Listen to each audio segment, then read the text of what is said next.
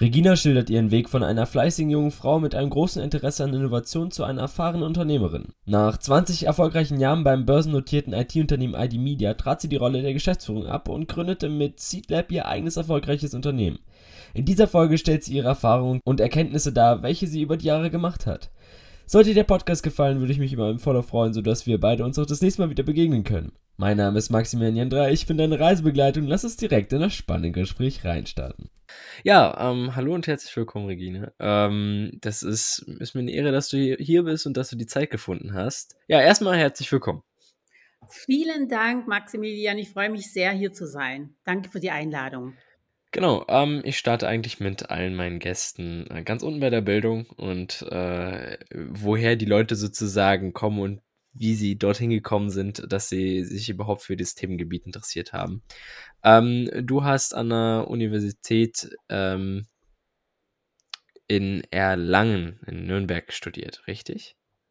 Ähm, ja, genau. Was hast du da studiert und wie kam es zu dem Studiengang? Ja, ähm, ich habe äh, BWL studiert und ähm, bin auch äh, ausgebildete Werbekauffrau. Und äh, für mich war es eigentlich äh, immer klar, in welche Richtung ich gehen wollte. Also in so eine, sage ich mal, A, unternehmerische äh, Ecke, aber auch so in diesen strategischen, konzeptionellen Marketingbereich. Äh, deshalb dachte ich, dass BWL das richtige Studium für mich ist. Allerdings hat sich dann herausgestellt, dass es dann doch nicht das richtige Studium für mich war. Und ich habe dann auch nach dem Vordiplom das Studium beendet und äh, habe dann auch mhm. gleich äh, direkt angefangen zu arbeiten in der Agentur.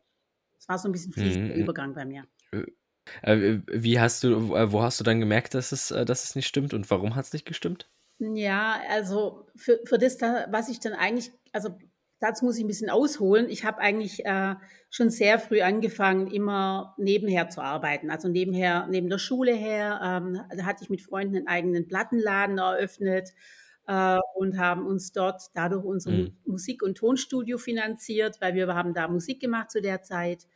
Und ähm, also mhm. das Thema war dann mit dem Studium, ja, klar, man braucht eine Ausbildung, was mache ich da am besten, was passt eigentlich am besten zu meinen Zielen, die ich habe und habe aber während dem Studium schon bereits hm. äh, mehrere Jobs auch nebenher gehabt, unter anderem eben in einer ganz kleinen Werbeagentur. Und äh, das hat mich aber sehr gefesselt und sehr fasziniert. Und äh, ich habe aber gemerkt, das Studium passt eigentlich nicht so wirklich zu dem, was ich da mache und in welche Richtung ich gehen möchte. Und es war eben auch sehr mathematisch und Mathe war noch nie meine Stärke. Und äh, deshalb ähm, habe ich mich dann dazu entschieden, eben eine Ausbildung zu machen als Werbekauffrau und ein Studium zu beenden. Und das war auch die richtige Entscheidung für mich, definitiv. Ähm, du kamst dann zu, ähm, zu ID Media. Ähm, also ich, ich weiß nicht, das ist, ist jetzt vielleicht ein, ist, ist vielleicht sogar ein sehr großer Schritt. Ich weiß nicht, was, was war da noch irgendwie, du hast jetzt gesagt, du hast nebenher schon gearbeitet. Ähm, und bei ID Media bist du ja nicht direkt als Geschäftsführerin eingestiegen, sondern da waren ja noch ein paar Jahre vorher, wo du. Äh, wie, wie kamst du, wie kamst du ähm, zu dem Unternehmen? Ja, das war eigentlich die kleine Werbeagentur, von, dem, von der ich gerade erzählt habe. Also äh, das hat ein, also diese Agentur hat ein Freund von mir gegründet und ja, wir hatten dann schon zusammen Musik gemacht und äh, ja, neben dem Studium, da gab es dann immer viel zu tun bei ihm in der Agentur, weil wir eben auch befreundet waren. Und so bin ich da halt immer mehr in die Agentur reingerutscht und äh, das war eben schon ID Media zu der Zeit, die hieß dann noch ID Werbeagentur. Und äh, wir haben sehr früh angefangen, dann aber mit digitalen, sage ich mal, Formaten, die wir da entwickelt haben.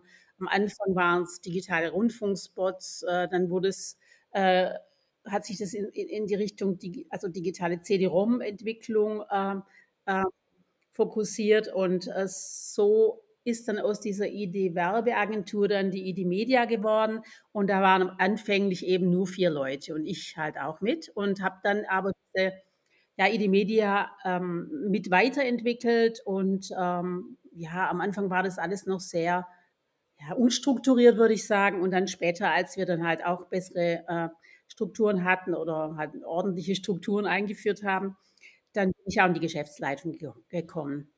Mhm.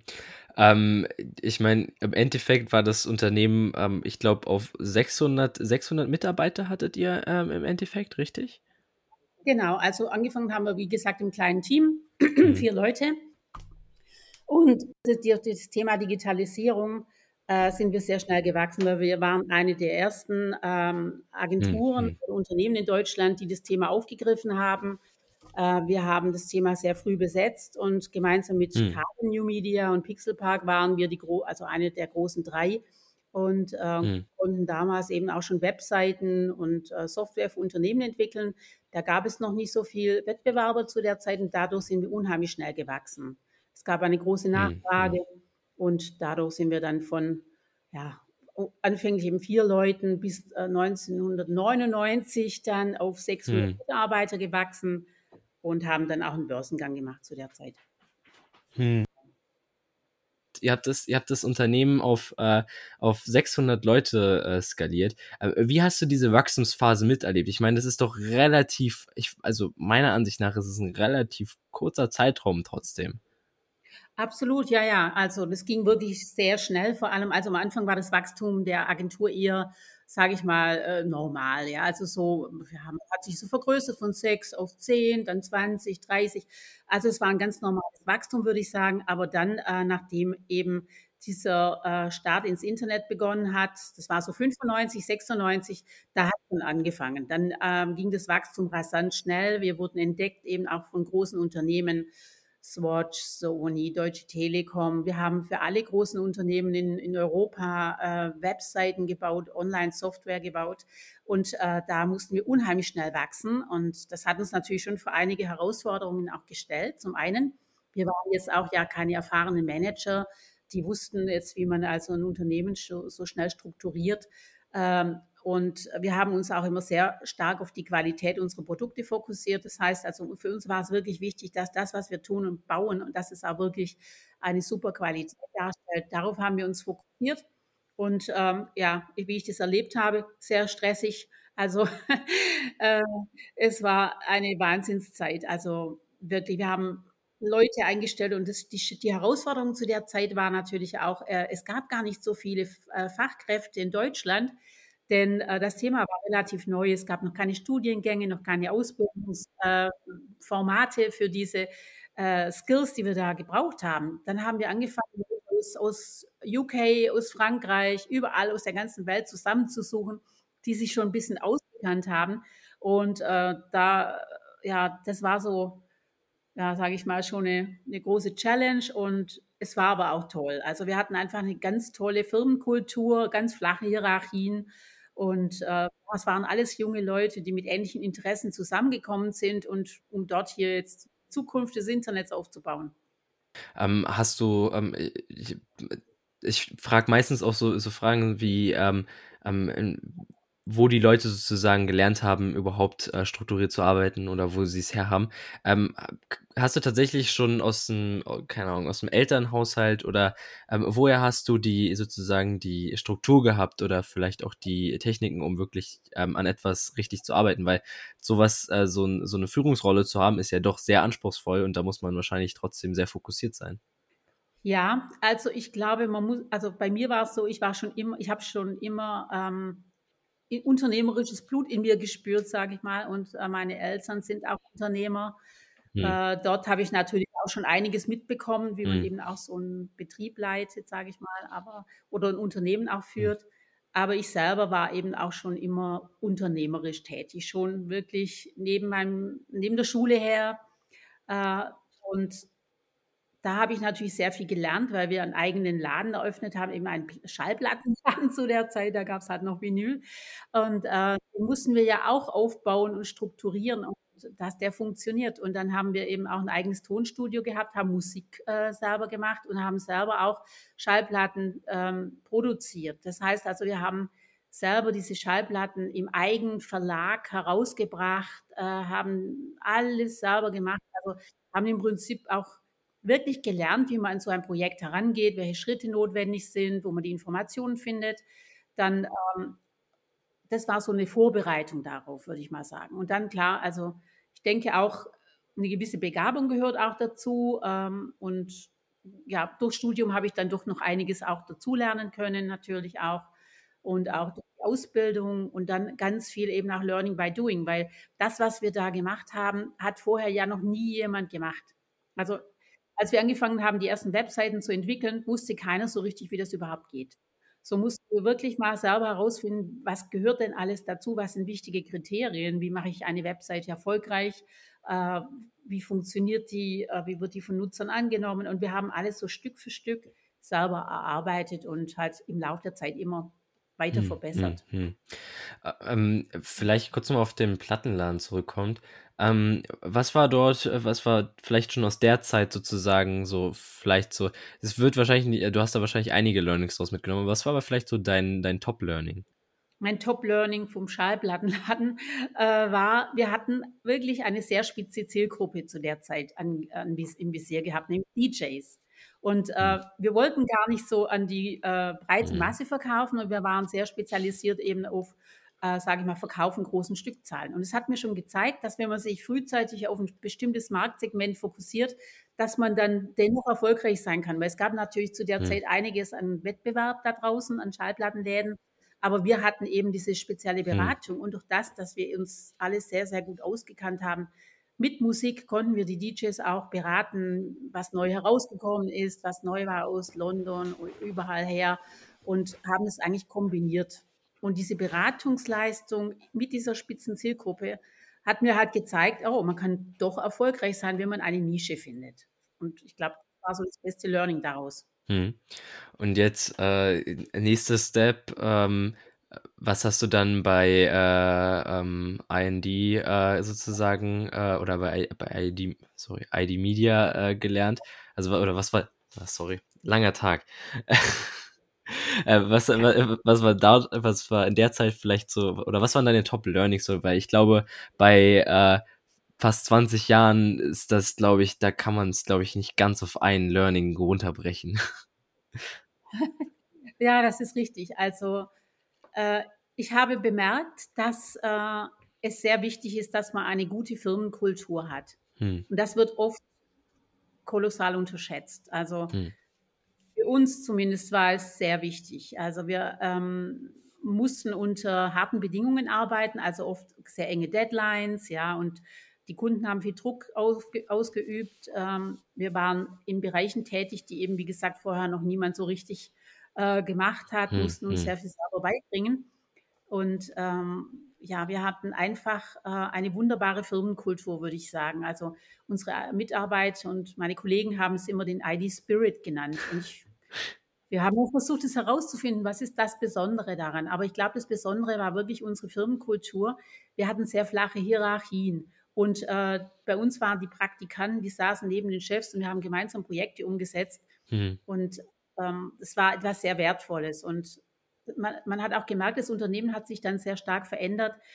nachdem wir natürlich auch sehr groß geworden sind, mussten wir auch viele Strukturen einziehen und die Organisation verändern. Mhm. Und äh, es ging vielmehr auch auf Prozesse optimieren. Und äh, ja, trotz allem haben wir eben versucht, diese Kultur beizubehalten. Mhm. Und das hat es eigentlich erfolgreich gemacht, letztendlich auch natürlich. Mhm. Und ich glaube, das wird immer und oder oft unterschätzen Unternehmen, ja? dass so ein Team Spirit oft wichtiger ist wie die Skills, die die einzelnen Mitglieder haben. Aber gemeinsam im Team, wenn, der, ja, wenn man eine gute Kultur hat, hm. man gut zusammenarbeitet und alle sich wohlfühlen und hm. alle erfolgreich sein wollen gemeinsam und auch die Erfolge gemeinsam geteilt werden, hm. dann hat man da was Besonderes. Und das war so mein Learning. Ja. Natürlich äh, habe ich wahnsinnig viel gelernt, was eben auch Prozesse, Unternehmensstruktur, Management und so weiter natürlich auch betrifft oder auch an sich eben, hm. was digital ausmacht und was digitale Innovation bedeutet. Aber ja, das Einzige, was, was wirklich also so, sage ich mal, unique war, war unsere Kultur. Also und, und das haben okay. andere nicht gehabt. Hm, hm. Ähm, wie kam es dann dazu, dass du äh, rausgegangen bist? Ähm, du bist 2008, bist du dann raus aus dem Unternehmen, ähm, äh, ein paar Jahre vorher, aber nee, vielleicht erstmal, ähm, wie kam es dann dazu, dass du äh, tatsächlich zur Geschäftsführerin äh, geworden bist, sodass du das Unternehmen geführt hast? Ja, also ich war, bevor wir eben diese Strukturen eingezogen haben, war ich eigentlich mit dem äh, Inhaber äh, eigentlich schon so auf einer Ebene. Ja, wir haben es halt nie Geschäftsführung genannt oder so, aber eigentlich war ich fürs operative Geschäft zu der Zeit schon zuständig. Und im Zuge des Börsengangs mussten wir dann auch die Vorstände bestimmen für die AG. Und äh, da gab es auch so Assessments durch den Aufsichtsrat und äh, durch ja, die Bank, die da gekommen sind. Und die haben dann eben auch mich ausgewählt als COO zu der Zeit, also Chief Operation Officer, das eigentlich das operative Geschäft zu der Zeit der Agentur sowieso geleitet habe. Und so wurde ich dann eben in den Vorstand berufen. Und ja, das war eigentlich eine logische, ähm, ja, eine logische Folge von dem, was zuvor eben auch schon da war, aber halt nicht so benannt wurde, würde ich sagen. Genau, und äh, wie, wie kam es dann dazu, dass du, äh, dass du diesen Posten dann verlassen hast? Ähm, also es war so, dass dann zuerst einmal der Gründer und CEO des Unternehmens, der ist dann äh, auf Kundenseite gewechselt und wurde Vorstand bei der Deutschen Telekom. Und ich bin hm, dann quasi hm. seine Fußstapfen getreten und wurde dann CEO des Unternehmens und wir hatten dann auch das erfolgreichste Geschäftsjahr überhaupt Zeitbestehen des Unternehmens und ich war dann CEO.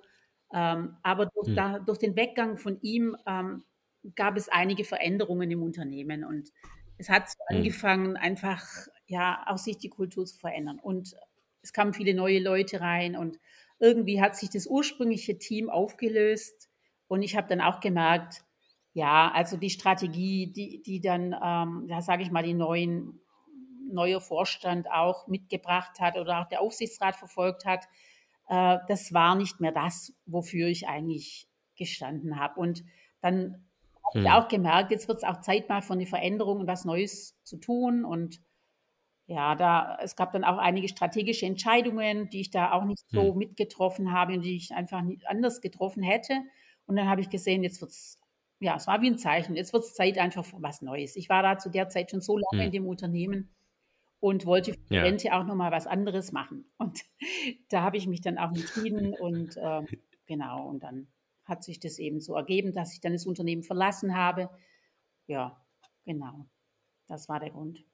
Bevor wir jetzt äh, zu, äh, zu SeedLab kommen, ähm, wie, wie kam es dazu, dass du, ähm, nee, nicht wie kam es dazu, sondern äh, wie, wie war es, äh, so eine große Verantwortung zu tragen? Ich meine, äh, ihr wart äh, börsennotiert, ähm, habt äh, über 600 Mitarbeiter gehabt und äh, oder äh, ich weiß nicht, wie die Zahlen dort waren. Äh, dazu habe ich jetzt nicht genau was gefunden zu den einzelnen Jahren, ähm, mhm. aber so äh, um die 600 Mitarbeiter gehabt und das ist ja doch eine riesige Verantwortung so. Ähm, wie bist du damit umgegangen und wie, wie war das für dich? Ja, durch das, dass wir eben so gewachsen sind im Laufe der Zeit, also man muss sagen, also zu, zum einen, wir sind auf 600 Mitarbeiter gewachsen und wir waren ja dann auch mehrere Personen im Vorstand, haben uns natürlich auch die Verantwortung geteilt, aber zu der Zeit war es so, wir waren immer noch so stark im Wachstum, wir, wir hatten solche interessanten und spannende Projekte, da ist man gar nicht zum Nachdenken gekommen, was eigentlich diese Verantwortung bedeutet. Ähm, wir haben einfach immer versucht, dass wir diese ganzen Projekte gestemmt haben, dass wir sie zur Kundenzufriedenheit äh, auch, ähm, ja, sage ich mal, erarbeitet haben, abgewickelt haben. Aber es war natürlich schon immer Druck da. Also durch das, dass wir börsennotiert waren, Investoren hatten und der Aktienkurs äh, quartalsmäßig beäugt wurde, war das natürlich ein enormer Druck, äh, ganz andere Situation als vorher, als wir noch äh, in Süddeutschland äh, unbeobachtet, sage ich mal, unsere Kundenprojekte gemacht haben. Plötzlich stand man da so in der Beobachtung, ja, der, der Börsenkurs ist über den Ticker gelaufen, ähm, haben wir mal irgendwie unsere Umsatzziele für ein Quartal nicht äh, übererfüllt, würde ich sogar sagen, hat man sofort am Kurs bemerkt und Investoren haben angerufen. Ähm, es war einfach dann plötzlich eine neue Komponente da. Man, man hatte Investoren, ja, und die müssten ja auch irgendwie zufriedengestellt werden. Und das war dann schon auch ein Moment, wo man dann auch gemerkt hat, man fängt an, auch Entscheidungen anders zu treffen. Also im Sinne von, ja, man, äh, man möchte natürlich auch die Investoren glücklich machen, zufrieden machen und natürlich auch den Aktienkurs steigern. Also kam plötzlich so eine ganz neue, mhm. neue Ebene hinein. Mhm. Und das mussten wir natürlich auch erstmal lernen. Aber wir hatten auch sehr großes Glück erstmal, dass wir auch äh, weiter gewachsen sind. Und dann kam aber so kurz nach Börsengang bereits der New Economy Crash. Das heißt, zu der Zeit ist der ganze New mhm. Economy Hype komplett äh, zerplatzt, sage ich mal, wie eine Blase. Und äh, von hm. einem Tag auf den hm. anderen wirklich ist kein Geld mehr in diesen Markt reingeflossen. Also es, Aufträge wurden nicht mehr vergeben. es war der totale Internetstopp. Es war wie so ein Schock. Und während wir noch dabei hm, waren, das hm, Unternehmen hm. weiter aufzubauen, mussten wir eigentlich schon in der Luft quasi 180 Grad Drehung machen, auch im, im Kopf, ja, plötzlich verstehen, es geht nicht mehr weiter so aufwärts. Es hm. hat sich etwas verändert. Und das erstmal so mental überhaupt hm. zu erfassen, das ist gar nicht so einfach, wenn man doch noch jede Woche irgendwie zehn Leute eingestellt hat, plötzlich zu sehen, eigentlich müssen wir jetzt zehn Leute entlassen pro Woche. Hm. Also das heißt, es war ein kompletter Change. Und hm. ich glaube, das war eigentlich die größte Herausforderung. Das Wachstum war gar nicht so schlimm, aber dann zu erkennen, oh, es ändert sich was. Der ganze Markt hm. Plötzlich von diesem rasanten Hype plötzlich zu einem Stillstand. Und das hatten wir aber ähm, trotzdem gut gemanagt, hm. weil unser Aufsichtsrat damals mit Lothar Späth, ehemaliger Ministerpräsident Baden-Württemberg und ein ehemaliger Vorstand von äh, Daimler. Wir hatten einen hochkarätigen Aufsichtsrat, der uns immer sehr gut betreut und unterstützt und beraten hat auch. Und gemeinsam mit, mit hm. den erfahrenen Managern äh, konnten wir diesen Change auch gut in den Griff bekommen und ähm, haben dann angefangen, eben auch dann wieder zu restrukturieren und wir mussten Leute entlassen. Ja, und das hat uns aber dann trotz allem dann, da wir so schnell reagiert haben, auch die Basis mhm. gegeben, diesen, diesen Crash zu überleben und gut zu managen. Und wir hatten genügend Geld durch den Börsengang und konnten diese Durststrecke ähm, gut überstehen. Aber so habe ich eigentlich alles so sehr schnell äh, mitgemacht. Also von rasantem Wachstum zu Crash, Restrukturierung. Also das waren schon harte Lernkurven. Das wollte wollt gerade schon sagen, das ist, äh, da hast du in, in diesen 20 Jahren hast du schon verdammt viel äh, durchlebt. Von kleinen Mini-Startup sozusagen bis äh, börsennotiertes Unternehmen. Ähm, deswegen vielleicht noch eine Frage, die jetzt aber ein bisschen ausgeholter sind. Wir sind ja noch nicht an dem Punkt, wo wir jetzt noch Seedlab äh, hier besprochen haben. Aber vielleicht allgemein, was war bisher so, so für dich auch die größte Herausforderung oder größter Rückschlag und wie kamst du dadurch? Ja, also es ist natürlich so, in einem Unternehmen äh, hat man immer wieder Rückschläge. Also äh, wir zum Beispiel wir haben ja immer wieder gepitcht für Aufträge. Mhm. Und wenn man dann natürlich sechs Wochen Arbeit, äh, Tag- und Nachtarbeit äh, reingesteckt hat und man hatte ein super Gefühl und hat gedacht, yeah, das haben wir aber super gerockt, und dann hat man den Auftrag doch nicht bekommen, da musste man damit natürlich auch erstmal umgehen lernen. Also Rückschläge gehören definitiv dazu, das kommt immer wieder. Also ähm, man verliert mal einen Kunden, man weiß oft gar nicht, was, warum eigentlich, was ist jetzt passiert, ja, man muss das analysieren und man braucht eben immer die Offenheit und ich, äh, ich glaube, das hat uns auch irgendwie das Wachsen gelernt, dass wir mit Rückschlägen gut umgegangen sind. Also wir haben immer überlegt, wo, was ist passiert, wo kam das her, was können wir besser machen, was war nicht gut, ähm, wie können wir daraus lernen. Und ich glaube, das, ich meine, das hört man überall, das ist auch so ein bisschen allgemeines Blabla, dass man sagt, ja, eine Niederlage ist nur eine Niederlage, wenn man nicht daraus lernt, ja, aber eigentlich äh, kann ich schon sagen, das stimmt schon, ja. Also zuerst einmal eine Niederlage, das muss man erstmal mental und emotional verarbeiten, aber ach, das gehört einfach dazu. Also beim Unternehmen, äh, Unternehmerdasein und Leben gehört es einfach dazu. Und äh, man darf sich nicht entmutigen lassen. Man muss an der, an der, an der Stange bleiben, man muss dranbleiben und kann daraus natürlich ein, einfach lernen und was rausziehen. Und oft passieren aber Fehler, dieselben Fehler immer wieder. Also auch selber als, als Mensch tendiert man ja auch dazu, Fehler zu wiederholen. Und wenn man das tut, dann muss man halt einfach auch mal sagen, ach, jetzt muss ich aber mal irgendwie schauen, warum wiederholt sich das denn jetzt schon wieder? Was muss ich denn wirklich ändern? Aber ja, die Rückschläge, äh, wie gesagt, das, es gibt nicht den einen Rückschlag. Also wenn du dir mal anschaust, so einen Weg ähm, an, an, die Spitze oder, oder einen Erfolgsweg, der sieht nicht so aus, als würde es nur steil nach oben gehen. Das sind echt Berg- und Talfahrt, würde ich mal sagen, wirklich. Also es ist ein Rauf runter. Und ja, da wünscht man sich, gerade wenn man ganz unten wieder angekommen ist, da wünschte man sich schon, man hätte vielleicht auch mal so einen ganz angenehmen Job, äh, wo man einfach ja, das Gehalt aufs Konto kriegt und man muss sich nicht groß kümmern. Ähm, an der Stelle, aber wenn man dann wieder nach oben kommt, freut man sich natürlich auch wieder. Ja, jetzt habe ich es geschafft. Jetzt haben wir es wieder verbessert. Jetzt sind wir besser geworden. Wieder ein Stück. Und das ist so ein bisschen, ja, davon lebt man dann halt auch. Ja, also das, das ist klar. Aber ja, Rückschläge gehören wirklich dazu, immer wieder. Auch heute noch. Also es ist ja nicht so, dass es aufhört. Ja. Ja, klar. Ähm, gen genau, äh, dann kommen wir vielleicht schon, äh, zu dem zu dem Thema, wo du jetzt auch gerade bist, und zwar bei Seedlab. Wie kam es zur Gründung von Seedlab äh, Seedlab? Was war so dein was war dein Gedanke dahinter? Wo warst du so: „Okay, ich möchte jetzt, äh, hier, ähm, Richtung, äh äh, ich ich möchte jetzt erstmal Seedlab gründen und ich möchte damit weitermachen?“ Ja, als ich dann bei ID Media äh, rausgegangen bin, äh, dachte ich mir: „Oh, ich muss jetzt er erst mal wieder was ganz anderes machen, was ganz Neues.“ Und habe mich dann erst mal so, sage ich mal, neu orientiert. Ich war ja vorher Vorstand von einem börsennotierten Unternehmen, hatte also 2 Assistenten, äh, den Kaffee immer schön an den Schreibtisch gebracht, aber, ähm, habe natürlich auch viel, sage ich mal, so, ja, Arbeiten gehabt, also so HR-Aufgaben, strategische Arbeit mit Investoren und so weiter. Und, ähm, ich dachte aber: „Oh, was was ist wirklich der Kern? Was tue ich wirklich sehr gerne?“ Ähm, und und es war eigentlich immer so etwas aufbauen, ja? Und und vor allem Innovation hat mich schon immer fasziniert. In wirkliche Innovation, innovative, äh, Geschäftsmodelle, neue Technologien, was kann ich damit tun? Und das war für mich immer wichtiger, als jetzt den Kaffee an den Schreibtisch zu bekommen. Und deshalb bin ich dann tatsächlich, äh, in ein Start-up gegangen und bin da morgens rein, habe den Kaffee wieder sauber gemacht, habe erst mal den Boden gefegt sozusagen und dann wird angefangen bei ganz unten, ganz klein. Warum? Weil ich einfach sehen wollte, wie hat sich eigentlich so der Innovationsmarkt entwickelt? Und das Thema Start-up, das war ja dann so 2008, das war grad sehr spannend, kam grad so auch, äh, auf. Ich bin dann als, äh, Mentorin dann in so Start-up Accelerator-Programme reingekommen und dann habe ich gedacht: „Ach, mich würde das schon wieder reizen, mal wieder was aufzubauen.“ Und habe dann erst mal so angefangen, äh, im Start-up-Bereich zu lernen, äh, habe mich an Start-ups beteiligt, äh, und habe dann auch gesehen: „Oh, das ist schon 'n bisschen anders wie zu der Zeit, als wir angefangen haben, Innovation zu entwickeln.“ Da gibt's eben auch spezielle, sage ich mal, Prozesse, wie das abläuft und wie man eben so 'n Produkt erst mal baut, nicht gleich das große Riesending, sondern erst mal 'n MVP und den mal Markt testen.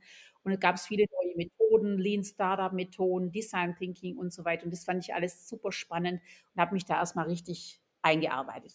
Und, äh, Seedlab ist dann so entstanden, dass ich dann, ähm, in so 'n Beratungsprojekt mit reingekommen bin, äh, in der Schweiz und, ähm, da da ging's eben auch um digitale Innovationen.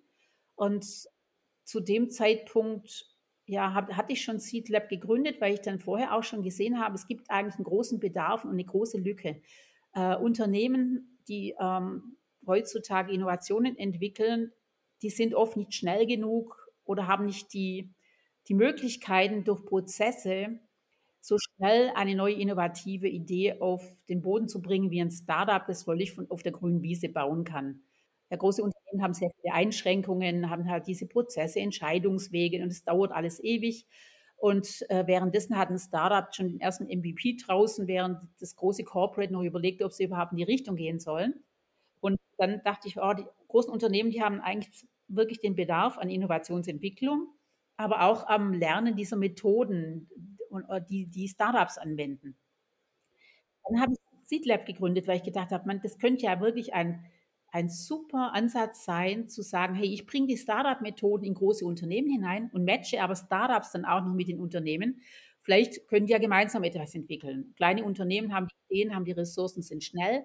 Große Unternehmen haben Ressourcen, ähm, und haben Geld und können die Kleinen unterstützen und vielleicht kann man hier etwas gemeinsam machen.“ Und so kam ich dann eben zu, ähm, ja, neuen Kunden, größeren Unternehmen und habe dann dadurch Seedlab aufgebaut und habe eben dann, äh, ja, digitale, sage ich mal, Innovations-Labs aufgebaut für Unternehmen oder Innovationsabteilungen etabliert in Unternehmen, aber auch Innovationsprozesse und habe eben Unternehmen geholfen, innovativer zu werden und neue Technologien zu nutzen.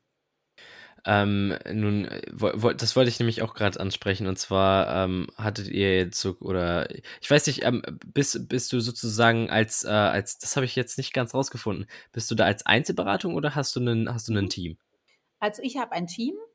Also, ich bin alleinige Geschäftsführerin und Inhaberin Mhm. von Seedlab und arbeite aber mit einem Team, einem kleinen Team, aber für jedes Projekt holen wir uns dann eben entsprechend die Experten Mhm. dazu, die benötigt werden. Weil im Vergleich zu früher also, wir hatten Mhm. 600 Mitarbeiter und du musst natürlich dafür dann die Ja. Aufträge haben. Also, du suchst dir eher die Aufträge, die zu deinen Mitarbeitern passen. Mhm. ich mache es jetzt andersrum. Ich suche mir jetzt die Leute, die zu meinen Mhm. Aufträgen passen. Das heißt, äh, heutzutage ist ja auch das ganze Digitalisierungsthema sehr spezialisiert und du brauchst Experten für Mhm. bestimmte Ja. Bereiche. Also heute kann keiner alles abdecken. Und wenn es eben um Artificial Intelligence geht, dann brauchst du halt auch Experten, die dieses, äh, diese Technologie verstehen oder die sich damit auskennen. Oder wenn es eben darum geht, um, hauptsächlich um Digitalisierung von Geschäftsprozessen, brauchst du eher vielleicht auch Experten noch, die sehr fit sind im Prozessdesign. Also um mal was zu sagen. Und so kreieren und bauen wir eben auch ein Mhm. perfektes Team für die Bedürfnisse des Kundens. Und durch meine Vergangenheit habe ich halt ein Riesennetzwerk. Also ich kann für jeden Bedarf den richtigen Experten relativ schnell äh, finden, weil wir also durch das, dass ich halt Mhm. Ja, lange ja. Jahre im Digitalisierungsbereich mit so einer großen, äh, sage ich mal, Agentur unterwegs war, habe ich ein Wahnsinnsnetzwerk, das ich nutzen kann. Ich, ich, ich glaube, da erübrigt sich tatsächlich auf meine Folgefrage eigentlich, woher äh, so Kunden wie, äh, wie Volkswagen und, äh, und, und äh, du hast noch eine, äh, das noch eine Case Study auf eurer Website von, von äh, den SBB, also den Schweizer äh, Eisenbahn. Ähm, äh, da übrigt sich, glaube ich, eigentlich, eigentlich die Mhm. Frage, woher dann auch diese Kunden kamen. Kam das tatsächlich übers Netzwerk? Ja, genau. Also eigentlich äh, kommen die meisten Aufträge übers Netzwerk. Äh, man wird dann empfohlen. Hm, Ja, das ist einfach hm, hm, ja, weiterempfohlen durch zufriedene Kunden und die gehen dann vielleicht auch wieder in ein neues Unternehmen und dann äh, wird man da auch empfohlen. Also das ist wirklich sehr wertvoll, wenn man ein, ein Netzwerk hat und das kann ich auch wirklich nur jedem empfehlen, möglichst frühzeitig anzufangen, ein eigenes Netzwerk aufzubauen und äh, sich zu verbinden. Also auch gerade wenn man noch jung ist und man möchte eben ins Berufsleben gehen, man darf sich auch nicht scheuen, auch einfach mal, sage ich mal, erfahrene Manager oder Leute, die halt schon viel mehr Erfahrung haben, auch einfach anzusprechen. Weil ich zum Beispiel, ich freue mich hm, wirklich, also wenn jetzt auch ähm, jüngere Menschen kommen und sagen, oh, ich möchte mich gern mit dir connecten und äh, du hast so viel Erfahrung, könntest du vielleicht Mentor sein äh, oder kannst du hm. unterstützen, dann, also wenn ich die Zeit habe, ich mache es echt sehr gerne. Ja, klar. Also weil ich einfach denke, die Erfahrung, die ich habe, die kann ich gern weitergeben, aber ich lerne ja auch immer Hm, was. Ich bekomme ja immer was zurück, wenn man sich gegenseitig hm, hilft. Also jeder hat hm, so hm. seine Gedanken, seine ja, Ideen und ja, ich finde es unheimlich spannend, auch gerade mit jungen Menschen zusammenzuarbeiten.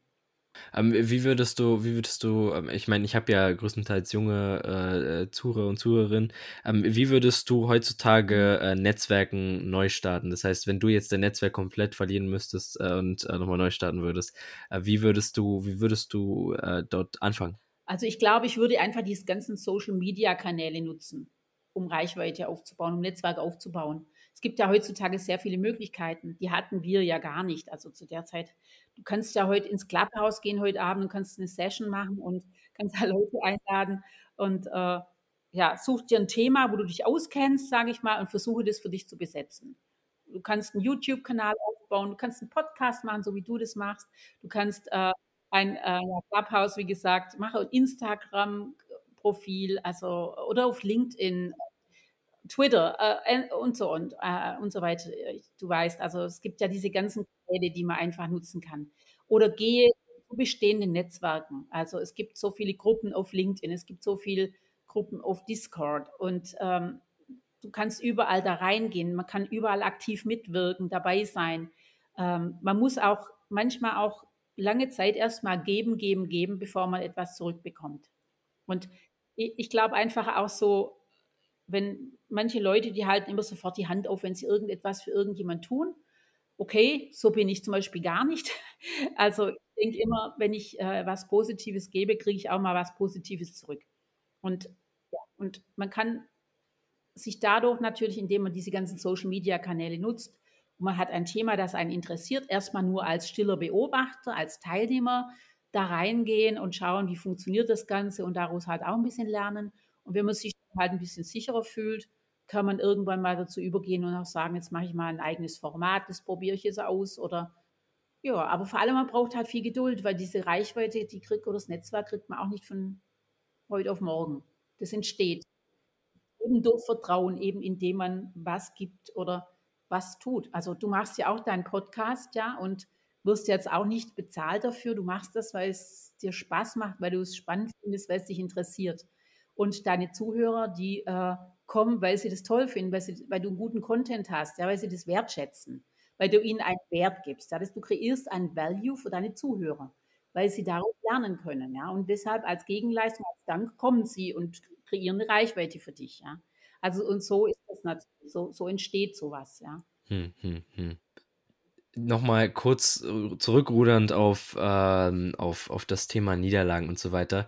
Da hast du schon kurz so ein bisschen angestochen, ähm, das Thema, und zwar, ähm, was, ist dein, was ist dein Drive hinter, hinter dem, was du machst? Ähm, was, was treibt dich an, dass du, dass du sozusagen an den Dingen arbeitest? Ähm, sozusagen, was ist dein, dein persönliches Warum dahinter?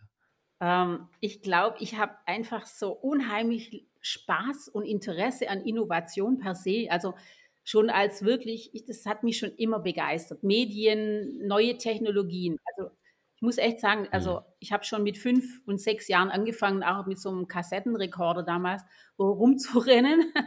das war so der Vorläufer vom Podcast und habe mhm. irgendwelche Leute angesprochen, habe denen Fragen gestellt, habe das aufgenommen. Also das war so erstmal Nutzen von Technologie mhm. zur Produktion von Content. Ähm, später habe ich dann wirklich gesehen, mich interessiert alles, was so Innovation betrifft in Technologie. Und die Leidenschaft ist wirklich, ich liebe es, mhm. wirklich Herausforderungen anzunehmen, Projekte, die was Neues, also wo ich etwas Neues bauen kann, etwas Neues kreieren kann, gemeinsam im Team, die alle Lust haben, da erfolgreich zu sein. Also ähm, ich, ich mache es lieber im Team, muss ich sagen. Also ich bin eher ein Teamplayer. Ich habe gern Leute um mich herum, die so, so sind wie ich. Und da mhm. kommt es mir gar nicht aufs Alter an. Ich arbeite jetzt auch gerade im Moment ähm, mit einem Team zusammen, die sind alles sehr jung, aber was mich daran fesselt, ja, wir sind irgendwie, wir haben den, die gleichen Leidenschaft, würde ich sagen. Also die Leidenschaft macht es bei mir. Und die treibt mich an. Mhm. Und mhm. ich krieg, also wenn ich dann wieder sehe, oh, hier gibt es eine Möglichkeit, etwas Neues zu bauen und ich kann dabei sein, dann hält mich gar nichts mehr. Also ich möchte wirklich Dinge umsetzen, ähm, ja, die, die Technologie nutzen, um auch wirklich einen Mehrwert zu schaffen, also auch die Welt zu verbessern. Das klingt jetzt super abgedroschen, die Welt zu verbessern, aber ja, wenn man Technologien einsetzen kann, um wirklich ein Problem zu lösen, würde ich mal sagen. Ja, Welt verbessern klingt immer so hochtrabend, aber sagen wir mal, es gibt immer noch so viele Themen, Probleme, die nicht gelöst sind. Mhm. Aber hm. wenn man jetzt mit einer Technologie kommen kann, die das lösen kann, das Problem, dann finde ich es super. Das treibt mich wirklich an. Ähm, jetzt hast du ganz kurz äh, den Begriff Erfolg reingebracht ins Gespräch. Und zwar, äh, ähm, äh, jetzt mal sozusagen äh, diese erfolgreichen Personen, je nachdem, also erstmal, vielleicht klären wir kurz mal, was heißt, was heißt Erfolg für dich? Erfolg heißt für mich, wenn ich etwas anfange, es zu Ende bringe, zur Zufriedenheit von irgendjemand, um ein Problem zu lösen zum Beispiel. Erfolg bedeutet für mich auch ein bisschen so eine Herausforderung. Also Erfolg, also wenn zum Beispiel jemand sagt, na ja, ich weiß auch nicht, kriegen wir das wirklich hin, schaffen wir das, dann fühle ich mich sofort angesprochen und sage, natürlich, wir kriegen das hin, wir schaffen das. Und dann setze ich alles daran, dass wir schaffen, um es zu beweisen, wir kriegen das hin, wir schaffen das, wir, wir, wir lassen uns da nicht entmutigen, auch wenn Rückschläge kommen. Also erst heute hatte ich wieder so einen Fall, ähm, da wollten wir ähm, uns auch bei einem Projekt einbringen, aber irgendwie gab es da eine Ausschreibung, die war dann irgendwie schon abgelaufen. Und dann ähm, habe ich aber trotzdem eine Strategie entwickelt, irgendwie, äh, wo ich gesagt habe, lasst uns trotzdem versuchen, vielleicht kommen wir ja noch über eine Hintertür rein oder so. Also ich, man soll nicht immer sofort aufgeben und das, ich denke einfach da, einfach mal versuchen, dann mhm. vielleicht neue Wege zu gehen oder um die Ecke zu denken oder ja, nicht, nicht gleich aufgeben. Wenn einer Nein sagt oder wenn man nicht gleich sofort das erreicht, dann äh, nein, dann spornt es mich eher sogar noch an. Ja, weil dann, wenn ich das wirklich will, also ich möchte etwas wirklich tun, und ich erreiche das und da geht es gar nicht um Geld. Also das, es geht null um Geld. Einfach nur, hey, wir haben es geschafft. Wir haben etwas, was schwierig erscheint, wir haben es gemeistert. Ja, wir haben etwas hinbekommen. Toll, als Team, super. Dann ist es was, was für mich Erfolg bedeutet. Du hast ja jetzt äh, hast verdammt viele Menschen kenn äh, kennengelernt. Was war für dich so ähm, also ich habe äh, hab jetzt mehrmals schon gehört, dass es vielleicht also immer sehr schwierig ist, ähm, Eigenschaften von verschiedensten Menschen so zusammenzufassen und teilweise in gemeinsamen Nenner zu finden. Aber vielleicht hast du eine gewisse, nicht ein gewisses Verhalten, aber vielleicht doch gewisse Eigenschaften bei Menschen gesehen, die äh, dennoch irgendwie was geschafft, äh, tatsächlich was geschaffen haben oder irgendwie tatsächlich so erfolgreich waren und äh, etwas umgesetzt haben? Ja, natürlich. Ja, ich, ähm, mir fällt immer auf, dass die Leute, die sehr viel, äh, sage ich mal, schaffen oder auch sehr viel erreichen, dass sie das überhaupt auch selber gar nicht so sehen. Also das sind meistens ganz bescheidene Leute, die arbeiten sehr hart und sehr viel. Das muss man auch sagen. Aber mhm. das sind nicht diejenigen, die immer darüber reden. Also die, die wirklichen mhm. Leute, die etwas schaffen, die reden wenig darüber. Also die machen und die fühlen sich auch nie wirklich erfolgreich. Also wenn andere schon sagen, wow, dass du alles geschafft hast und wie erfolgreich hm. du bist, da gucken die dich eher so ein bisschen ungläubig an und sagen, wieso, was habe ich hm. denn jetzt schon groß geschafft? Ja, das war doch aber auch ein Teamerfolg äh, und sind eher bescheiden. Also die, die auch, ähm, oder sage ich mal, das entspricht vielleicht auch eher so, so meinem, meiner Kultur.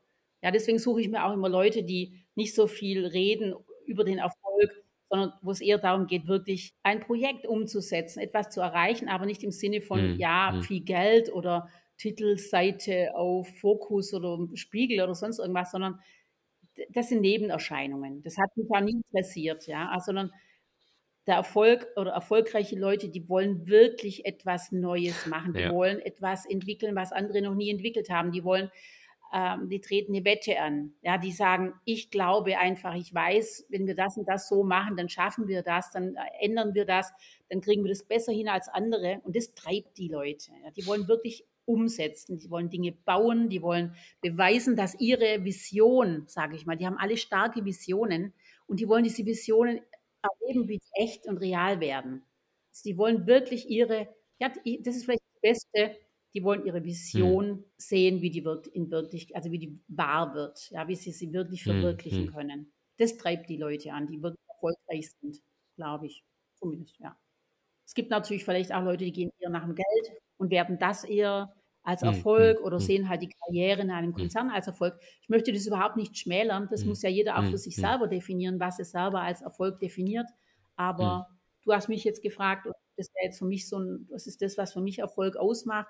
Und so suche ich mir halt auch meine Team oder äh, die Leute, sind, mit denen ich dann zusammen Gerade so ins Leben reinstarten, haben gerade Schule abgeschlossen oder äh, Studium gerade abgeschlossen oder mittendrin irgendwo. Was würdest du dir mitgeben? Ich habe einen Sohn, der hat gerade Abi gemacht und was ich ihm mitgegeben habe, ist jetzt, ich habe gesagt, geh auf keinen Fall jetzt sofort los und studier irgendwas, wenn du nicht weißt, was eigentlich deine Leidenschaft ist, hm. wo du eigentlich wirklich äh, hin möchtest, geh erstmal und, und finde es heraus. Also den habe ich jetzt erstmal ähm, ermutigt, mhm. doch mal erstmal so Praktikas zu machen. Also der ist jetzt äh, in Startups unterwegs und arbeitet damit und, und sucht jetzt mal äh, ein Thema, für was er wirklich diese Leidenschaft entwickeln kann. Denn es gibt nichts Schlimmeres, wie sich sofort in ein Studium reinzustürzen, nur damit studiert wird. Also ich glaube eher, äh, es scheitert dann auch mhm. oft so, dass dann eben ein Studium abgebrochen wird oder dass man halt Studiengang nochmal wechselt. Also mhm. auch hm. das kann man natürlich machen. Aber ich würde jetzt einfach sagen, bevor man nicht weiß, was ist jetzt eigentlich die Leidenschaft, dann lieber erstmal Orientierung, hm. umschauen, mhm. erstmal äh, genau, einfach mal mhm. überall mitarbeiten und überall mal ein bisschen Erfahrung sammeln. Das ist ganz wichtig. Und das, das würde ich erstmal hm, auf jeden Fall mitgeben. Und ich glaube einfach, äh, es geht wirklich, man kann nur dann erfolgreich sein, also wirklich erfolgreich sein. Auch Erfolg im Sinne von einer mhm. eigenen inneren Zufriedenheit, was auch zum Erfolg dazugehört. Nicht Erfolg im Sinne von, was andere über mich denken, mhm. wie hm. erfolgreich ich bin, sondern Erfolg ist wirklich auch, dass man mit sich selber zufrieden ist und, und sich selber erfolgreich fühlt. Ja, das ist das Wichtige. Mhm. Also das ist hm. wirklich super wichtig, weil äh, hm. klar, das, man, am Anfang denkt man vielleicht auch, ja, ich muss jetzt eine Karriere machen im Konzern, dann denken alle meine Freunde, ich bin erfolgreich. Aber da wird man schon irgendwann mal äh, merken, wie hm. unbefriedigend es sein kann, wenn man nicht das Wirkliche gefunden hat, was einen wirklich Freude macht. Hm. Und ich glaube eher, wenn man äh, jetzt zum Beispiel auch sagt, also ich habe eher hm. so ein Fable für Blumen und ich pflanze gern Blumen, dann wird man besser ein erfolgreicher Gärtner als ein, also so ein hm. mittelmäßiger, schlechter BWLer, der sich irgendwo durchquält sein Leben lang. Ja, das ist, man muss, man hat ja nur also eine gewisse hm. hm. Arbeits- und Lebenszeit und die ist einfach wertvoll. Und wenn man jung ist, dann, also ich kann das ja sagen, weil ich jetzt schon älter bin, da weiß man das noch nicht so zu schätzen. Aber es ist schon so. Also man muss immer dran denken, mhm. wenn man arbeitet und was tut, dann hat man ja acht, neun, zehn Stunden am Tag, wo man dies, dieses Thema verfolgt. Ich habe noch nie gedacht, ich arbeite in meinem Leben, weil ich habe immer nur das gemacht, wo ich wirklich Bock drauf hatte und Spaß dran hatte. Mhm. Klar, gab es auch Niederlagen und Tage, habe ich ja auch gesagt. Klar, hm. da denkt man auch, mein Gott, ich will heute gar nicht aufstehen. Aber hm. unterm Strich, also ich habe noch nie gedacht, ja. oh mein Gott, ich muss jetzt heute wieder zur Arbeit. Oh, es ist Mittwoch, wann wird es denn endlich Freitag? Oh, Gott sei Dank ist es Freitagmittag. Noch nie ist mir das in meinem Leben passiert. Macht man das Richtige, wenn man das Gefühl hat, man ist so angekommen und man hat so richtig Spaß dabei und Okay, ähm, gab's gab's irgendwie ein Buch, welches dich besonders geprägt hat? Welches war das und warum? Und welches würdest du empfehlen zu lesen? Da also das ist jetzt echt eine schwierige Frage, weil es einfach wirklich wahnsinnig viel äh, tolle Bücher gibt. Und ich da wirklich ganz viele toll finde. Ich wüsste jetzt gar nicht, welches ich jetzt da wirklich empfehlen würde. Eine gemeine Frage zum Schluss. Das, das ist die Masterfrage. ja, also für mich war halt so eins der einschneidenden, also sage ich mal, so, so ein bisschen so mind-changing war so ein bisschen das Thema Lean Startups. Ja, das ist jetzt natürlich auch schon wieder überholt, ein bisschen arg, also schon länger her. Aber ich fand einfach den Ansatz damals zu lesen, wie man doch auch ganz anders so an Unternehmensaufbau herangehen kann. Das fand ich wie so ein bisschen ein Paradigmen-Shift und das fand ich sehr spannend und sehr äh, interessant. Und ich glaube, das gilt heute auch noch so. Also man kann damit anfangen, das einmal zu lesen und sich da einzufinden. Und ich glaube, das ist eigentlich ja, ein guter Tipp Buch auch, wenn man so ein Unternehmertum rein möchte. Als letzte beide Fragen, äh, die, die vorletzte Frage ist vielleicht ein bisschen redundant, ähm, aber im Grunde, ähm, welchen Appell, welche Message möchtest du an deine Hörerschaft mitgeben, äh, an die Hörerschaft hier gerade mitgeben? Du hast jetzt schon sehr, sehr viele Learnings mitgegeben und hast schon sehr viel äh, Input gegeben, aber vielleicht nochmal hier ist dein, also dein Raum, wo du jetzt nochmal den Leuten da draußen sagen kannst, was du möchtest und äh, sei es auch sonst was. Ja, okay, meine Message an euch, alle, die ihr zuhört, äh, bitte denkt ganz groß. Bitte lasst euch nicht einschüchtern, einschränken in euren Gedanken, Visionen, Wünsche, Träume, sondern äh, macht einfach was, an was ihr wirklich glaubt und was ihr wirklich machen wollt. Und sei die Idee noch so verrückt, noch so groß, weil ähm, das nur bringt uns alle nach vorne. Wirklich Leute, die große Visionen haben und äh, die an diese Visionen glauben und sich nicht so vom Weg abbringen lassen. Lasst euch nicht ablenken davon. Folgt, folgt euren eigenen Visionen und Träumen, weil das ist wirklich wichtig für uns alle. Genau, als letzte Frage, wo finden dich die Menschen, wenn sie weiter beobachten wollen, wo es mit dir hingeht? Oder dich kontaktieren wollen? Also ihr könnt mich gerne auf LinkedIn kontaktieren. Da habe ich äh, mein Profil, Regine hm. Haschka Helmer.